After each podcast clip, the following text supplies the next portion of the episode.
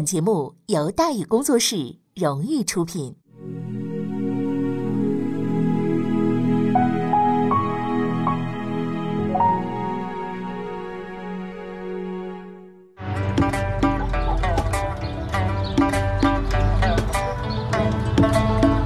说书唱戏劝人方，三条大道走中央，善恶到头终有报，人间正道是沧桑。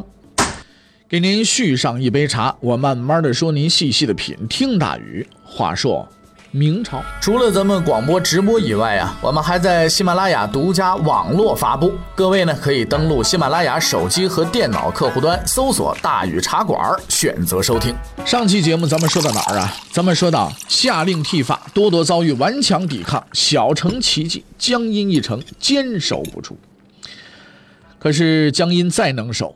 啊，守江阴的严应元，他也不是神仙，他也没有办法做到撒豆成兵，是吧？义军呢，也不是天兵天将，江阴一个小城创造的神话很快就要谢幕了。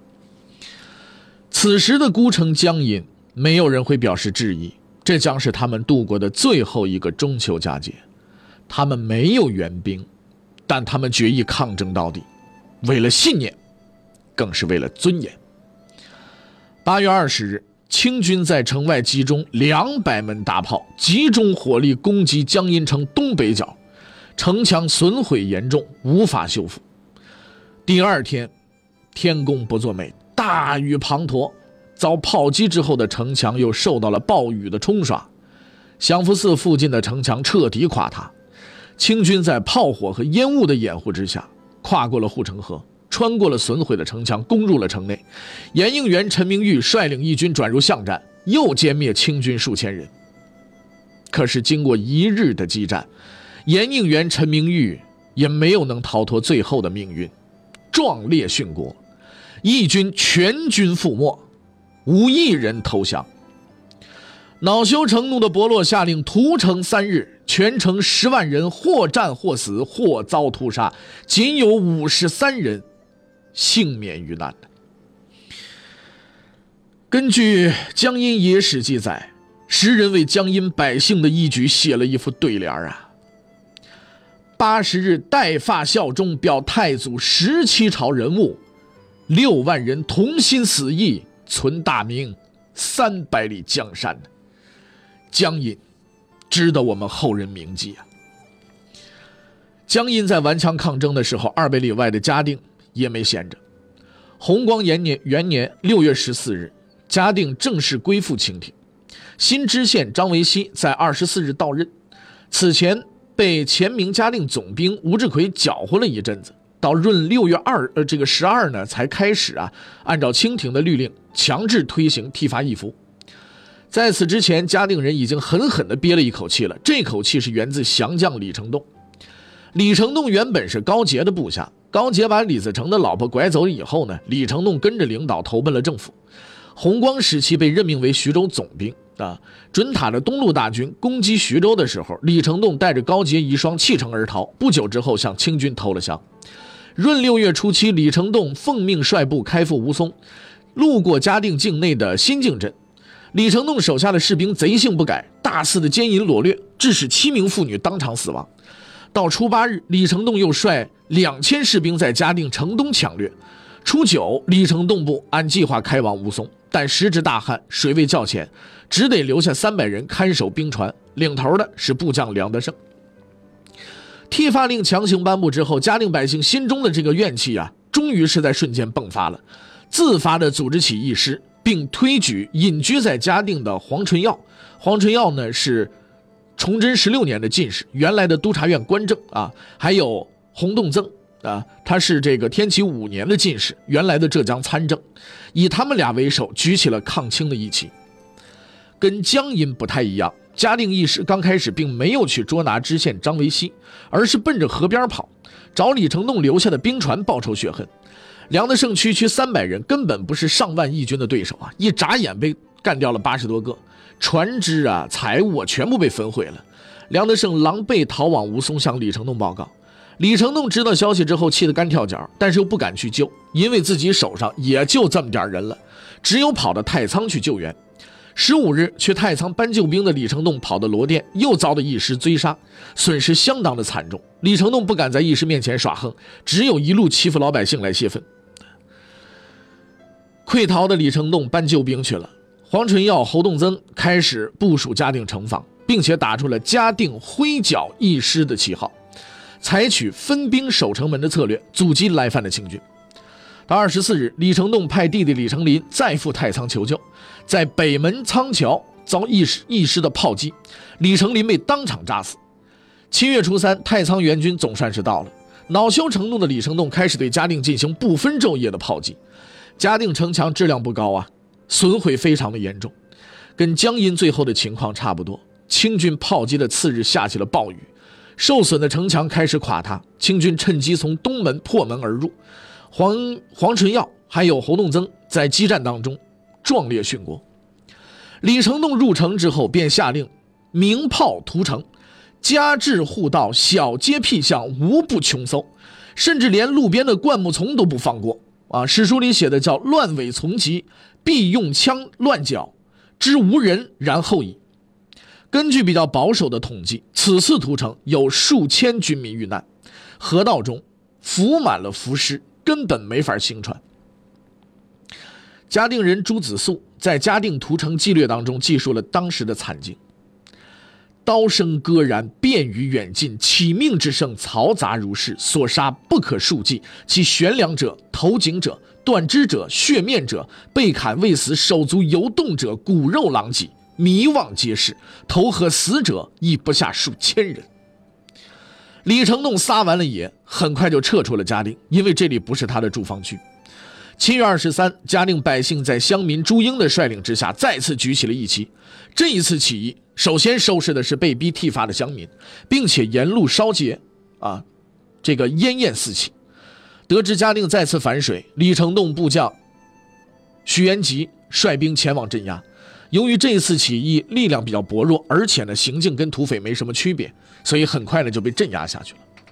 从七月二十五到二十七，徐元吉还有这个蒲章、蒲桥对嘉定城及周边乡镇进行了第二次大屠杀，一时间积尸成丘，民间呢炊烟断绝。到八月二十六日，已经降清的前南明总兵吴志藩反水，趁清军不备反攻嘉定。吴志藩的军队得到嘉定民众的热烈拥护，李成栋派兵镇压，并对冥顽不化的嘉定百姓进行第三次大屠杀，造成两万多人罹难。从闰六月到八月，嘉定城在两个多月的时间内三次高举义旗，也遭到清军三次血腥的镇压，史称“嘉定三屠”，为江南的抗清斗争写下了浓墨重彩的一笔。对于多尔衮而言呢，江阴和嘉定其实不过就是江南抗清的开胃菜，真正的重头戏在浙江。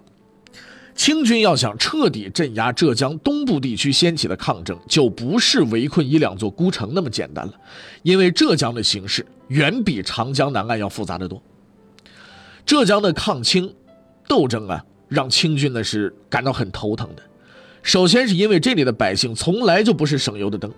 只追溯最近的历史，浙江从崇祯皇帝在位的时候就开始造反，具有深厚的造反传统和丰富的斗争经验。咱们前面提到过一个叫陈子龙的人啊，在崇祯十七年呢，呃，最初的时候啊，因为招抚浙江许都叛乱有功啊，擢升为兵科给事中。这个所谓的许都叛乱就发生在浙江的东阳。其实早在陈子龙出任绍兴推官兼处计知县的崇祯十三年，他的辖区就已经是暴乱四起了。陈子龙到任之后呢，采取了剿抚并用的方针，一方面呢实施连坐，一方面呢救济贫贫民，逐渐的呢把事态给平息了。这一时期呢，浙赣闽三省交界地区叛乱的声势是越来越大了。陈子龙于是，在崇祯十五年五月参与会剿，镇压了邱凌霄父子领导的山民起义。第二年，许都领导的东洋起义爆发，连下兰溪、东阳、义乌、武义、浦江等地，进攻呢，呃，金华。陈子龙再一次临危受命，他跟许都是旧年的好友，并且多次呢举荐许都，只是一直没有获得朝廷的批准啊。有了这层关系，陈子龙就很快呢以招抚的方式和平解决了这次叛乱。但是巡按御史左光先，他的兄长呢是石可法的恩师左光斗啊。左光先呢可不如左光斗，他背信弃义，对已经归附朝廷的许都及其部属呢大开杀戒，以达到彻底瓦解起义军的目的。东阳等地再次陷入了混乱之中。浙江频繁发生平民暴动，最根本的原因就是没饭吃。说句不好听的，中国老百姓啊，从从古到今，只要是有口饭吃，谁也不去造反。其实当时的浙江在全国呀，算是比较富裕的了，仅次于长江南岸地区，GDP 没得说。问题是百姓收入不见涨，财税却驾着筋斗云的往上涨，那这日子呢就没法过了。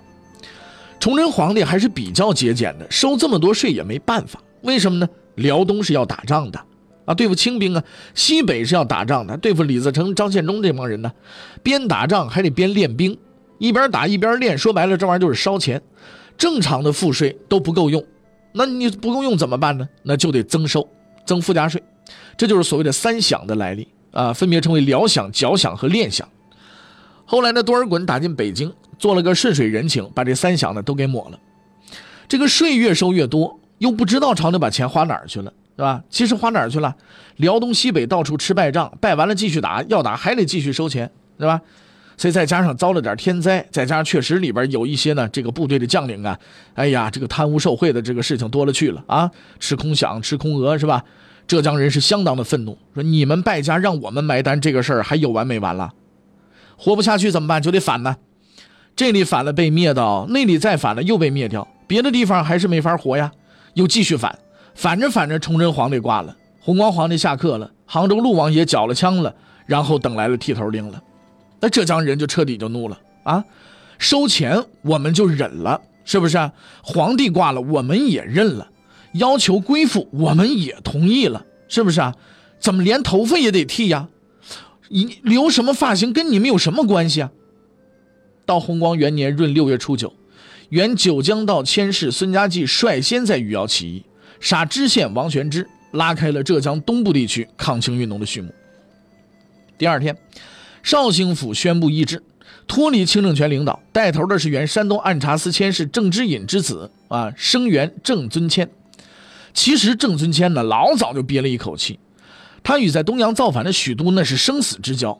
许都一起义，郑尊谦呢就准备加盟，结果被他爹郑之隐呢关了几个月的禁闭，摁着他不让他加盟。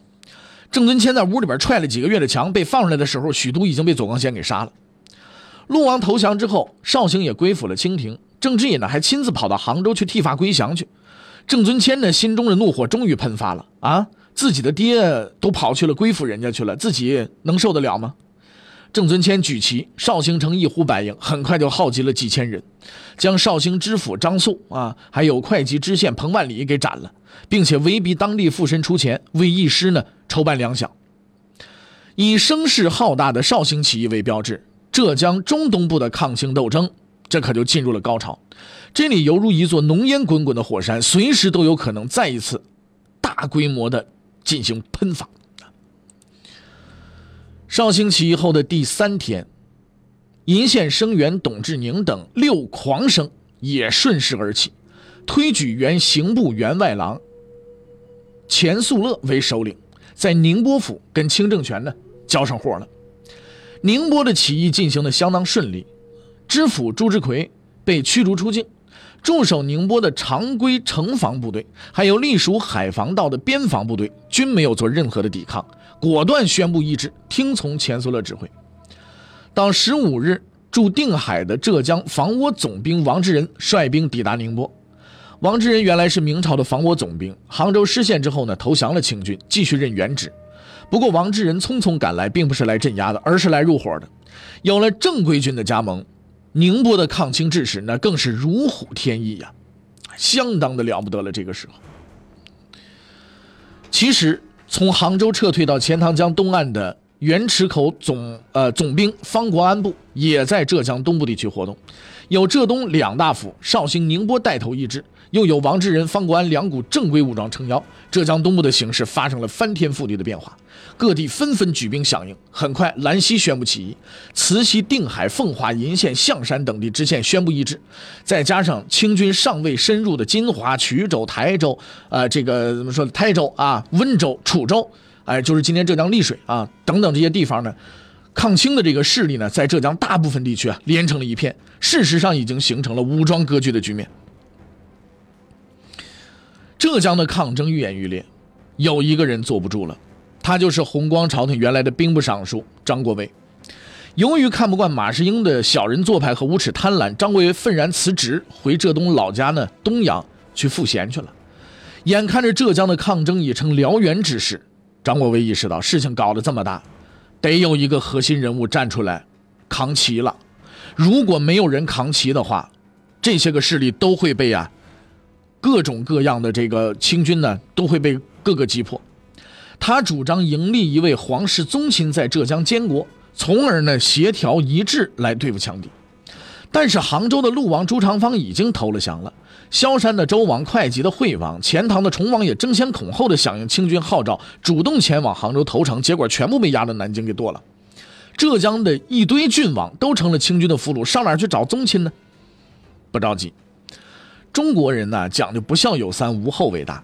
清军从北京扫到南京，再从南京扫到杭州，加上之前几年李自成、张献忠的瞎搅和，几十个郡王要么直接挂掉，要么被抓去干掉，但是还是有不少漏网之鱼的。就血统而论，关系比较近的还有贵王朱长营啊。其实这一年呢，他已经是在这个上一年的十一月去世了，但是他还有子嗣啊。不过身在广西远水呢，没有办法解近渴。浙江倒是有俩县城的，只是血缘关系稍微远了点一个是寓居杭州的朱立健啊，但是呢，在杭州尚未失陷的时候啊，这个人呢已经是跑没影了。具体这人上哪儿去了？目前没有人知道啊，他具体啊，呃，在在什么地方？一个是呃，寓居临海的鲁王朱一海，伯洛在杭州召集诸王的时候，鲁王以路途遥远、身体不适为由拒绝前往，继续待在临海观望，得以幸免。那怎么办？大伙儿一想，妥了，那就请鲁王朱一海同学过来换衣裳吧。啊，不过该说的话还得说清楚，朱一海的血缘关系啊。实在是远的有点不靠不不不靠谱，他出自明太祖朱元璋第十子这一门，是朱元璋的第十世孙，跟崇祯皇帝朱由检是九代以前的叔侄关系。就这种八竿子都打不着的关系，是普通百姓，这连远房亲都算不上，出不服了吗？充其量论个族人，其实啊，早就已经形同陌路了。这个问题在今天看起来感觉有点僵化，是吧？太迂腐了。但是在当时，这玩意儿是一道硬门槛要不是郡王都死的差不多了，血缘较亲的又隔得远，朱一海做监国，你做梦都甭想啊！可是血缘是远了点那也没办法，谁让他就是姓朱，他老朱家人呢？张国维的动议得到了孙家骥、郑尊谦还有朱大典等人的支持。鲁王朱一海在闰六月到七月间被迎到绍兴，就监国位，张国维出任都师，节制浙江境内的抗清武装。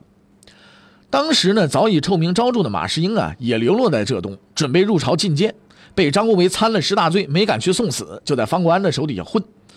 鲁王呢就任监国以后，对浙江地区啊形成了有效的领导。王志仁、方国安两支正规军武装呢，作为抗清主力，又有各地兴起的一师支持，一时之间形势是一片大好。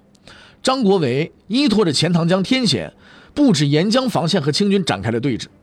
一块比江阴还要硬上好几倍、大上好几倍的骨头，正等着清军去啃。那么接下来这个战况又将如何呢？欲知后事如何，且听下回分解。